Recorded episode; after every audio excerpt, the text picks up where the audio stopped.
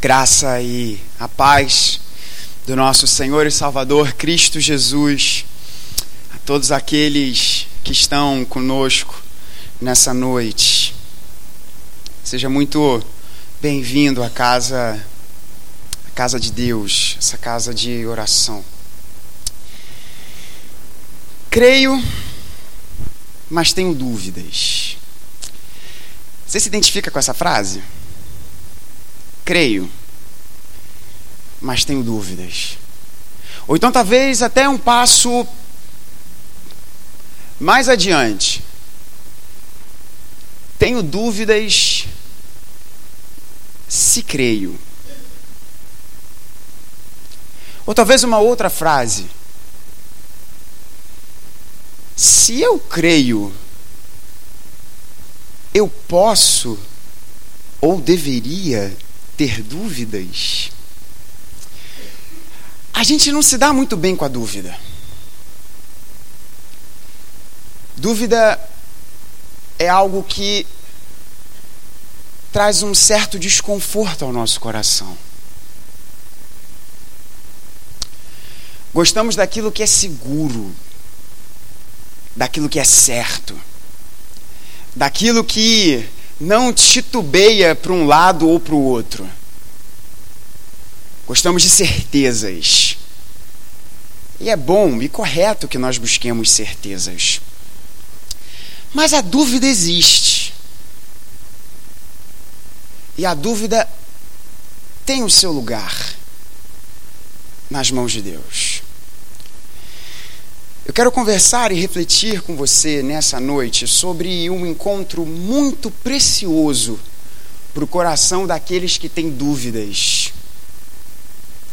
Em que nós somos apresentados pelo evangelista João, no capítulo 20 do seu evangelho, a partir do verso de número 24, sobre como Deus trata o nosso ceticismo o que Deus realiza diante do nosso ceticismo, o que Deus realiza diante da nossa dúvida.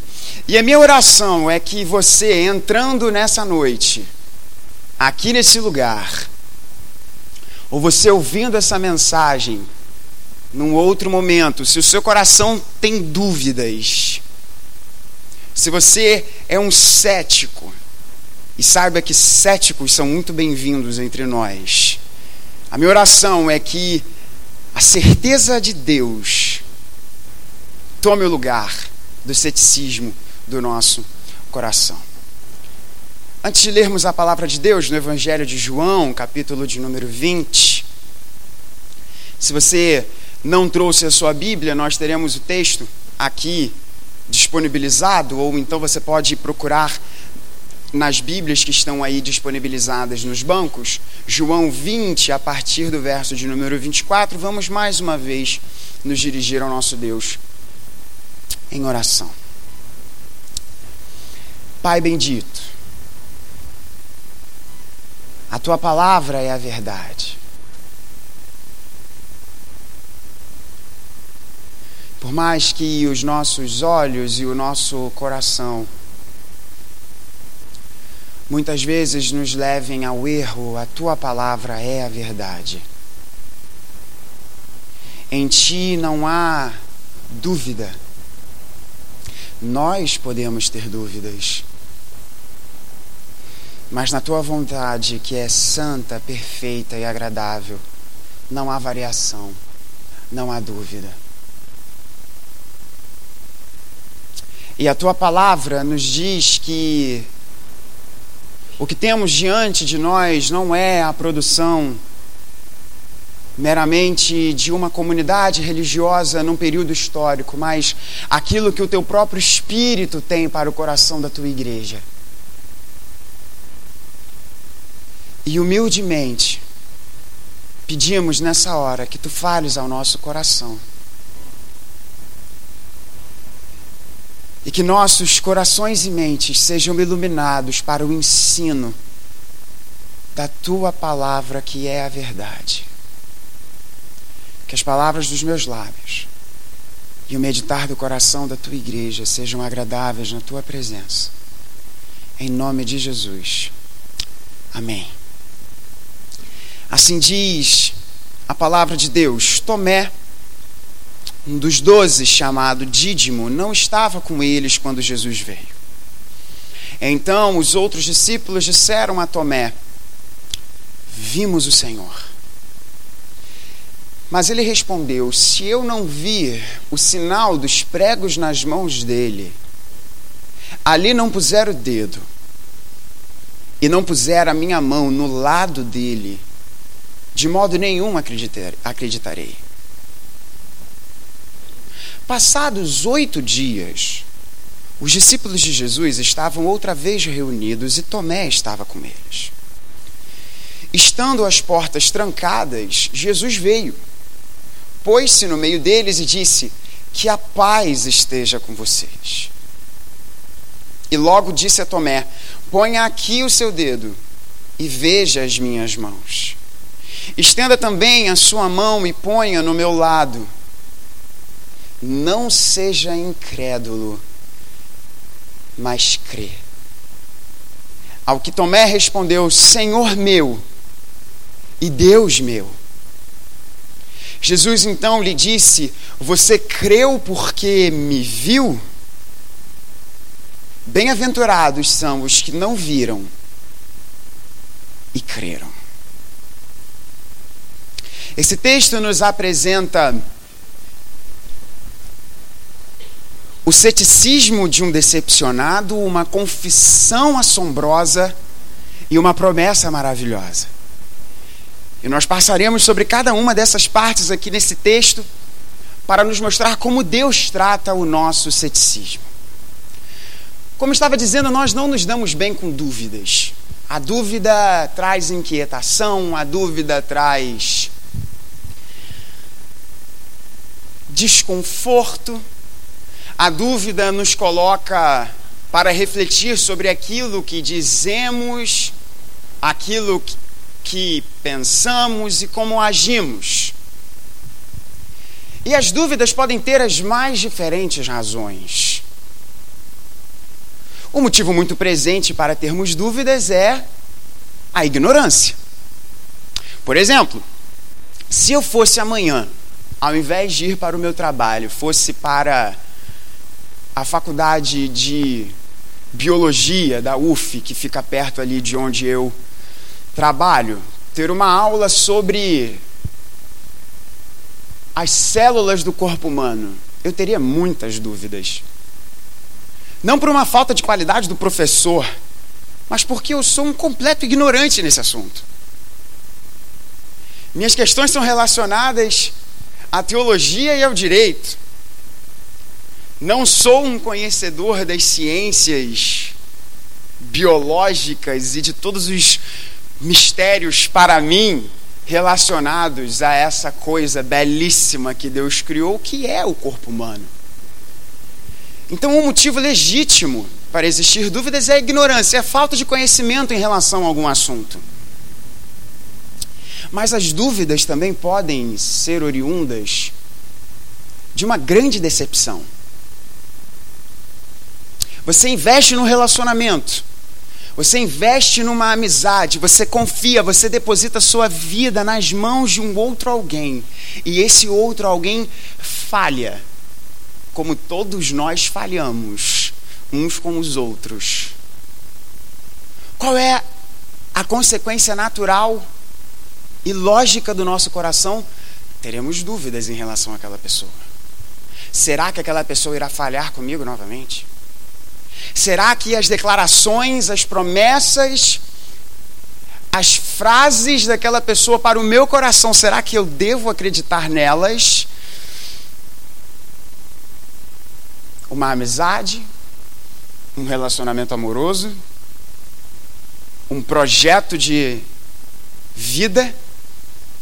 Decepções podem gerar dúvidas. Decepções religiosas podem gerar dúvidas. Talvez você já tenha tido uma grande decepção religiosa. Talvez você tenha sido ensinado que se você depositar a sua fé em alguém chamado Jesus Cristo, você jamais enfrentaria problemas. você jamais ficaria doente, você jamais sentiria o salgado escorrer até a sua boca, vindo dos seus olhos. Talvez você tenha sido ensinado assim.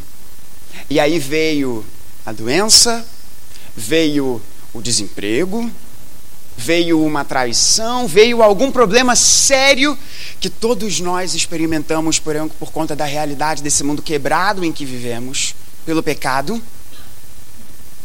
E aí tudo o que você tinha sido ensinado e toda a sua fé nesse ensino é colocado em xeque.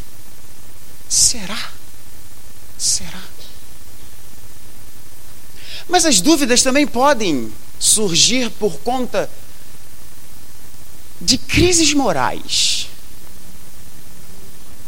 Você já reparou como Quanto mais nós chegamos perto do erro, mais nós duvidamos se aquilo de fato é errado. A gente começa contando uma mentirinha aqui. Ah, mas é uma mentirinha branca. Essa expressão é ótima, né? Mentira branca. Como se houvesse mentira azul, como se houvesse mentira preta, mentira amarela. Mentira é mentira em qualquer lugar do mundo. Mas a gente gosta de cauterizar a nossa mente com essas coisas. E agimos uma coisinha errada aqui, agimos uma coisinha errada ali. Depois, quando estamos vendo, estamos mentindo para as pessoas que são preciosas e caras ao nosso coração. E no fim das contas, estamos pensando: ah, mas não é errado. Ou então nos pegamos pensando: será que de fato isso mesmo é errado? Um descompasso moral pode gerar dúvidas em nosso coração. Talvez, e aqui eu vou lançar um dos clichês evangélicos mais populares nos púlpitos. Você que veio aqui essa noite e entrou nesse lugar, Talvez você já tenha passado por um desses três momentos, ou talvez você esteja em um desses três momentos. Uma falta de conhecimento, mas quem é Deus? Quem é esse Jesus? Como ele é?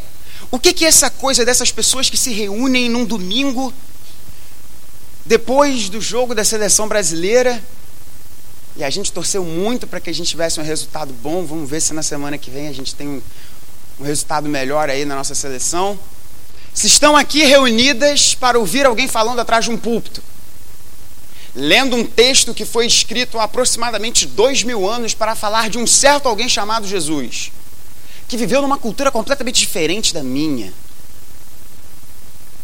Como é que essa pessoa é? Tenho dúvidas. Talvez você tenha vindo de um contexto religioso que machucou o seu coração e a partir daí você passou a ter muitas dúvidas. Será que isso é verdade? Será que essas pessoas que dizem seguir a Cristo, elas de fato são cristãs? Será que existe poder nisso de verdade? Talvez você esteja num descompasso moral tão grande que no fundo você não sabe mais o que é certo e o que é errado. O texto nos apresenta um tipo específico de dúvida deste homem chamado Tomé. Não há dúvida da ignorância, não há dúvida do descompasso moral, mas a dúvida da decepção. E o primeiro ponto dessa mensagem é o ceticismo de um decepcionado a dúvida gerada por um decepcionado. E onde nós vemos essa dúvida? A dúvida, a, a confissão de dúvida desse decepcionado nos é apresentado no verso de número 25, onde Tomé nos diz: Se eu não vir o sinal dos pregos nas mãos dele, ali não puser o dedo e não puser a minha mão ao lado dele, de modo nenhum acreditarei. E leio na tradução da nova Almeida atualizada. Qual é o contexto dessa expressão aqui de Tomé? Tomé era um judeu do século I na Palestina. E como todo judeu do século I na Palestina, Tomé tinha em seu coração que o Messias prometido, aquele que viria para salvar Israel, seria alguém que iria restaurar o reino de Israel, as glórias que o reino tinha no momento de Davi e Salomão, seu filho. Expulsando todos os estrangeiros, expulsando os romanos, uma grande guerra aconteceria. E Yahvé e o seu ungido, o Messias, iria libertar Israel da influência de todos os povos estrangeiros. Essa era a crença popular no coração dos judeus na Palestina, no século I.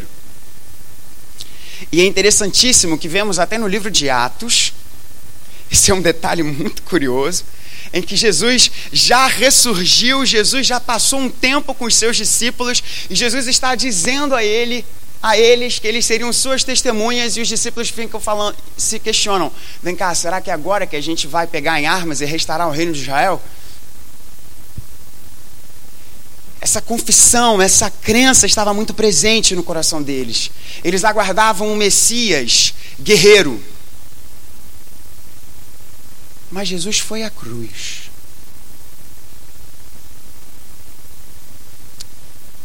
Eles não esperavam um Messias frágil. Eles não esperavam um Messias que diante de guardas romanos que vieram prendê-lo, cura a orelha de um dos servos das autoridades religiosas que conspiraram para prendê-lo. Não, isso não entrava na cabeça de um judeu do século I. Imagine agora calçando as sandálias empoeiradas de Tomé. Você cresce ouvindo que Deus iria suscitar o seu ungido. Esse ungido seria um ungido guerreiro. E Israel, que era dominada por povos estrangeiros, agora iria se ver livre dessas influências. E todos os seus sonhos de glória de uma nação restaurada ruem com a aterradora realidade da crucificação. Os sonhos foram destruídos, os planos foram destruídos. E nós podemos ver isso muito claro nos evangelhos. Quando Jesus é crucificado, quantos dos seus discípulos estavam ali junto à cruz? Algumas mulheres e João. Eles não estavam preparados para a cruz. Não obstante Jesus ter dito várias vezes que era necessário que ele morresse e que ressuscitasse três dias depois, mas os discípulos não entenderam isso. De modo que Tomé estava profundamente decepcionado. Mas os discípulos viram o Senhor Jesus. Assim começa o texto. Tomé, um dos doze, chamado Dídimo, não estava com eles quando Jesus veio. Quando Jesus veio? Na passagem anteriormente, logo imediatamente anterior, Jesus aparece aos seus discípulos, depois de ter vencido a morte e ressuscitado. Mas Tomé não estava entre eles. E os discípulos falam para Tomé: Tomé, vimos o Senhor. Mas a decepção no coração de Tomé foi muito grande. E Tomé diz: Olha só, Não, velho, vocês estão falando que vocês viram o Senhor.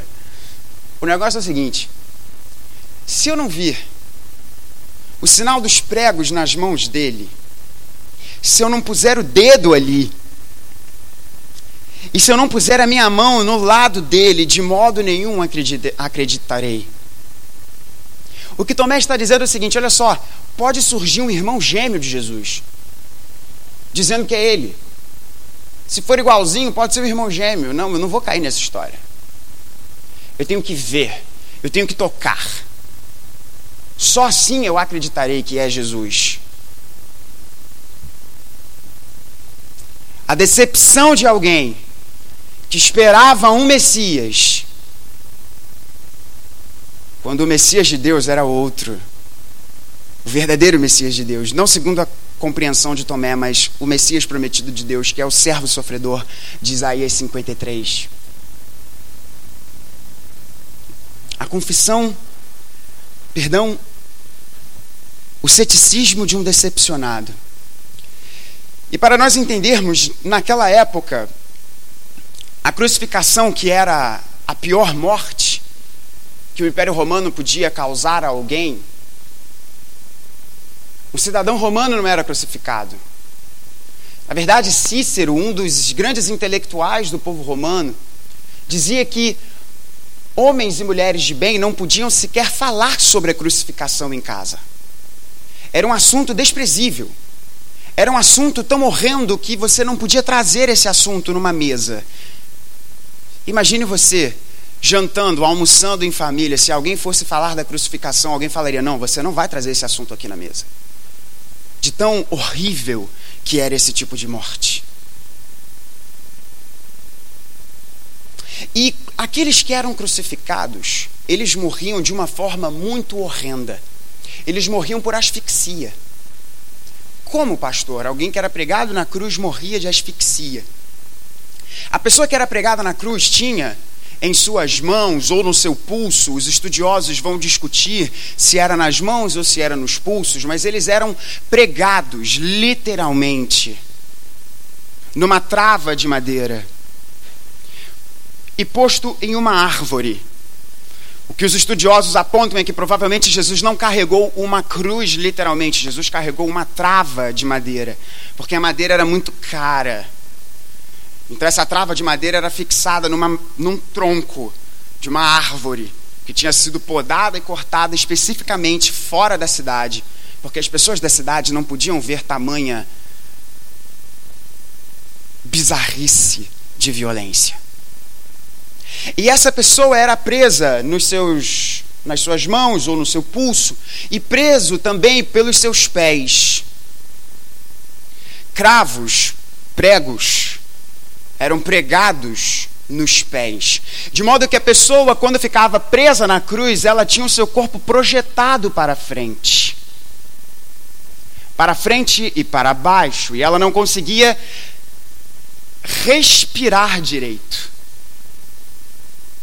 E quando, não, e quando pensamos que o nosso Senhor Jesus, o Rei da Glória, foi flagelado antes de ter sido levado à cruz, podemos imaginar o horror que foi para o nosso Senhor tentar respirar na cruz. E havia um momento em que o peso do corpo era tão grande que aqueles que estavam presos na cruz não mais conseguiam respirar e aí a sua vida era ceifada em meio a dores, em meio a fezes, em meio à urina e em meio à humilhação pública daqueles que estavam presenciando aquele circo de horror. Porém, se houvesse alguma festividade religiosa, as autoridades religiosas pediam porque não podiam tocar num corpo morto, senão ficariam impuras, pediam para que os soldados romanos quebrassem a perna destes que estavam crucificados, para que, em quebrando as suas pernas, eles não mais conseguissem fazer força para subir e respirar. E nós vemos exatamente isso nos evangelhos sinóticos. Era chegada o momento era chegado o momento da Páscoa e os três que estavam sendo crucificados, o nosso Senhor Jesus, o Salvador dos homens, e outros dois, as autoridades religiosas falam: nós estamos nos aproximando da Páscoa. Não, nós não estamos querendo ter misericórdia com esses homens, nós estamos preocupados com a nossa pureza cerimonial.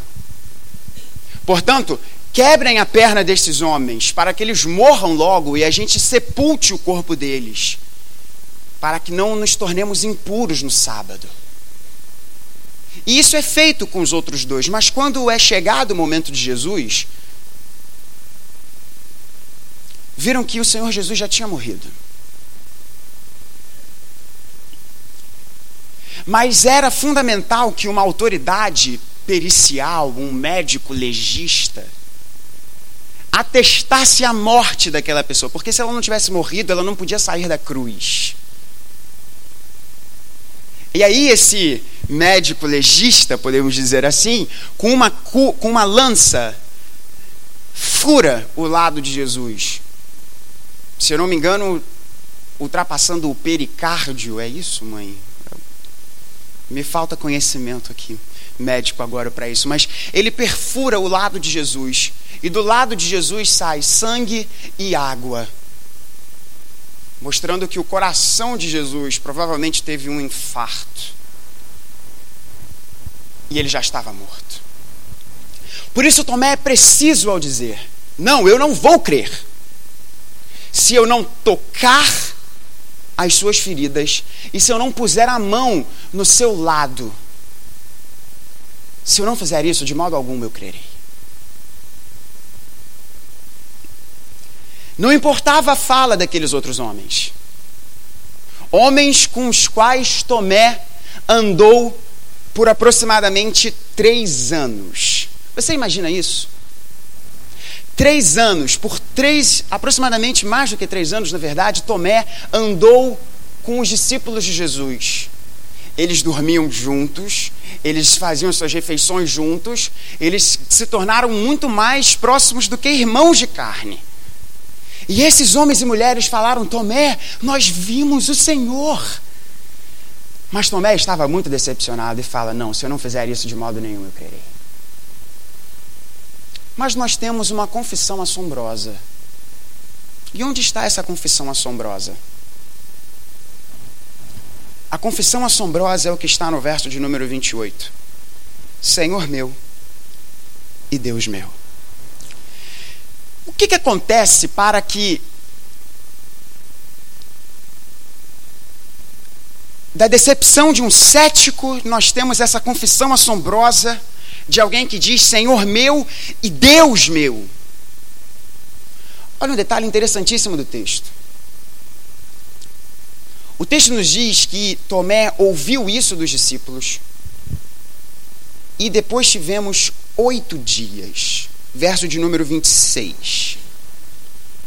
Passados oito dias, os discípulos de Jesus estavam outra vez reunidos e Tomé estava com eles mais uma vez, tenta entrar na cabeça desse homem.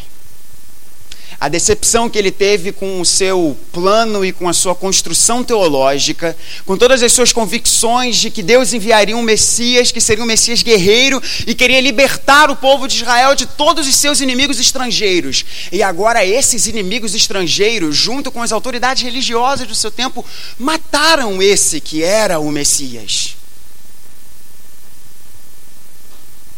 A tristeza, o choro, a decepção.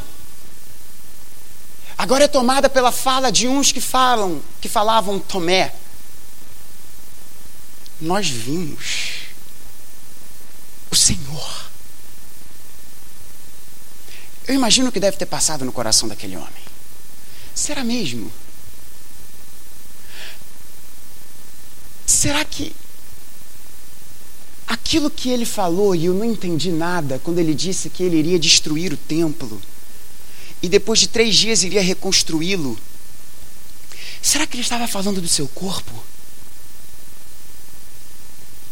Todas as vezes que o Mestre falou que era necessário que ele desse a sua vida, porque ele mesmo disse que ele não veio para ser servido, mas para servir e dar a sua vida. E eu não acreditei naquilo. Será então? Será que de verdade? Será que esse esse Jesus de verdade é real? Será que o Jesus e o Deus que eu construí na minha cabeça é um Deus é um Deus de, de mentira? É uma mentira que eu mesmo fabriquei?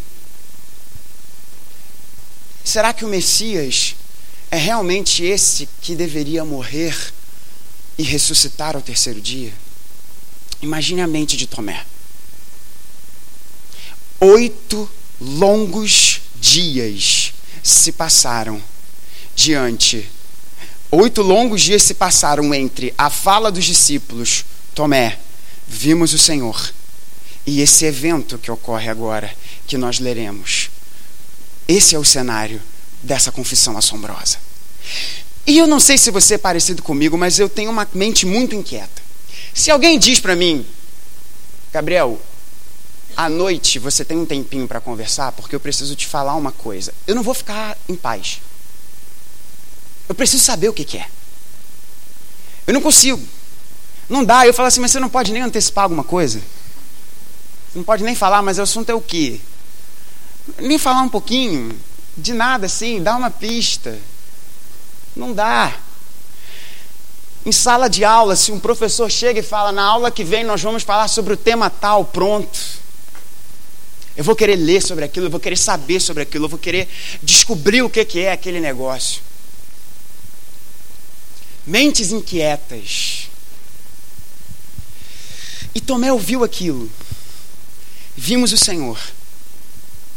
O Tomé que deixou a sua decepção se transformar em ceticismo. Não, se eu não vir isso, se eu não tocar, de modo algum eu crerei. Mas o texto nos diz que, estando as portas trancadas, Jesus veio. Pôs-se no meio deles e disse: Shalom, paz. Que a paz esteja com você.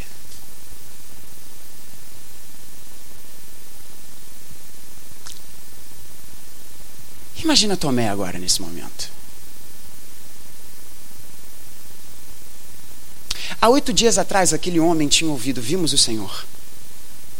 Oito dias depois, Tomé, um discípulo do nosso mestre, Tomé, um dos doze, ele não era qualquer discípulo, ele era um apóstolo, que disse: Se eu não tiver uma prova e não qualquer prova. Eu não quero ver alguém aqui parecido com Jesus. Não, eu quero ver, eu quero tocar nas suas feridas. Depois de oito dias, ele agora vê aquele a quem ele acompanhou por três anos aproximadamente. E a primeira coisa que aquele homem que o nosso mestre diz é: paz.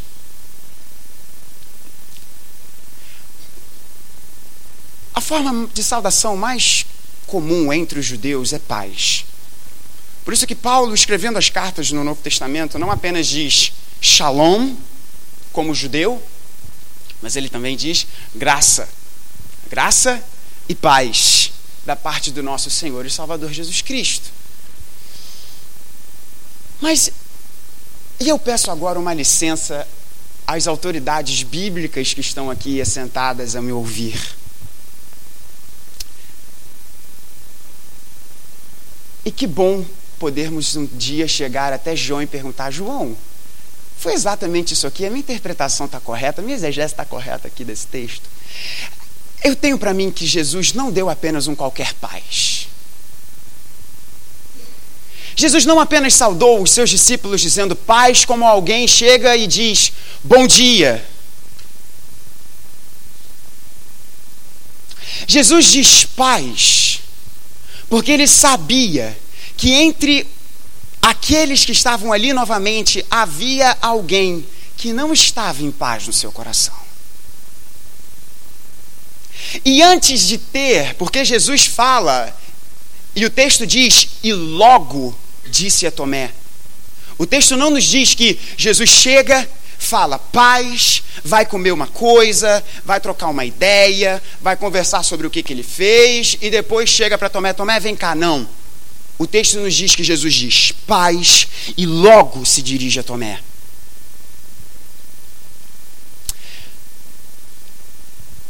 Irmãos, eu já tive a oportunidade, minhas ovelhas queridas, de, em conversas de gabinete ou à porta, dizer uma das frases que mais tem falado ao meu coração e fala ao coração daqueles que têm mentes inquietas. Nós não encontraremos respostas para todas as nossas perguntas. Não encontraremos. Qual foi a primeira frase que eu disse ao começar essa reflexão: creio, mas tenho dúvidas. Se esta é a sua frase, estamos no mesmo time. Porque nós não encontraremos respostas para todas essas perguntas. É legítimo você ter dúvidas. Mas entenda uma coisa: para todas as nossas dúvidas, para todos os nossos anseios, para todos os nossos questionamentos, Deus nos dará descanso. Deus nos dará da sua paz. Não deixe a sua dúvida se tornar em ceticismo, pois Deus lhe promete paz, Ele não te promete respostas. Porque há respostas que dizem apenas ao ser de Deus. E eu tenho muito por certo que se Deus desse todas as respostas para as perguntas que faço no meu coração e nos meus momentos a sós com eles, a minha vida seria muito mais complicada. Porque ainda bem que nós não temos os problemas que Deus tem para solucionar nas nossas vidas. Nós não teremos respostas para todas as perguntas, mas em todas encontraremos descanso e paz. E Deus, e Cristo Jesus, que é Deus, diz: Tomé, põe aqui o seu dedo e veja as minhas mãos, estenda também a sua mão e ponha no meu lado. Não seja incrédulo, mas crente. E aí vem essa assombrosa confissão de Tomé. Ao que Tomé respondeu: Senhor meu e Deus meu. Essa é a confissão que todo aquele que se encontra diante de Jesus deve fazer. Senhor meu e Deus meu. E olha que coisa interessante. Como é que começa o Evangelho de João? Qual é o primeiro verso do Evangelho de João? No princípio era o Verbo, a palavra. E o Verbo estava com Deus e o Verbo era Deus. Estamos rumando para a conclusão do Evangelho de João. E qual é a fala na boca de um dos discípulos de Jesus? Senhor meu e Deus meu. O final do Evangelho de João comunica-se com o início do Evangelho de João. E João traz essa nota editorial aqui no verso 30, logo após esse encontro que é um encontro que simboliza o encontro de todos nós com Cristo Jesus em algum momento da nossa vida. Em que, na verdade, Jesus fez diante dos seus discípulos muitos outros sinais que não estão escritos nesse livro. Estes, porém, foram registrados para que vocês creiam que Jesus é o Cristo, o Filho de Deus, e para que, crendo, tenham vida em seu nome. Deus transforma e nos chama para a sua mesa para transformar o nosso ceticismo em uma assombrosa confissão que Ele é o nosso Senhor e o nosso Deus. Mas esse texto termina com uma promessa e uma gloriosa promessa. Jesus diz diante de Tomé: Você creu porque me viu? Bem-aventurados são os que não viram e creram. De quem Jesus está falando aqui? De todos nós. Que não vimos o lado do Messias. Não tocamos nas feridas das suas mãos e pela graça maravilhosa de Cristo, cremos em Seu nome. E cremos no nome de Jesus porque alguém nos apresentou o Evangelho. Eu não recebi o Evangelho por meio da pregação de um anjo.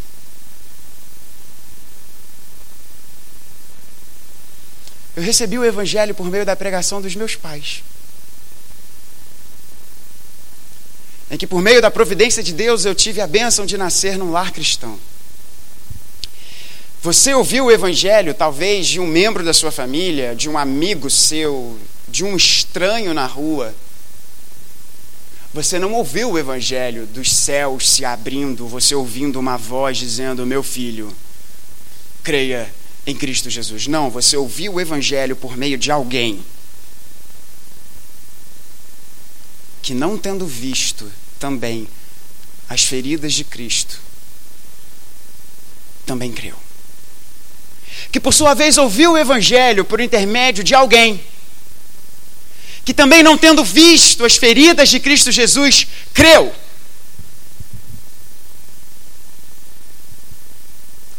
Deus transforma o nosso ceticismo numa assombrosa confissão para nos levar à missão. E a promessa que nós temos, a promessa para mim e para você, e com isso eu concluo essa nossa mensagem, é que nós seremos muito bem-aventurados nisso. Felizes, abençoados. Porque um dia, um dia, não tendo visto, mas crendo, veremos e poderemos ver o Rei da Glória em sua majestade e beleza, com as marcas nas suas mãos e no seu lado. Porque ele promete a nós que aqueles que creem no seu nome estarão com ele para todo sempre. Essa é a promessa que está diante de nós.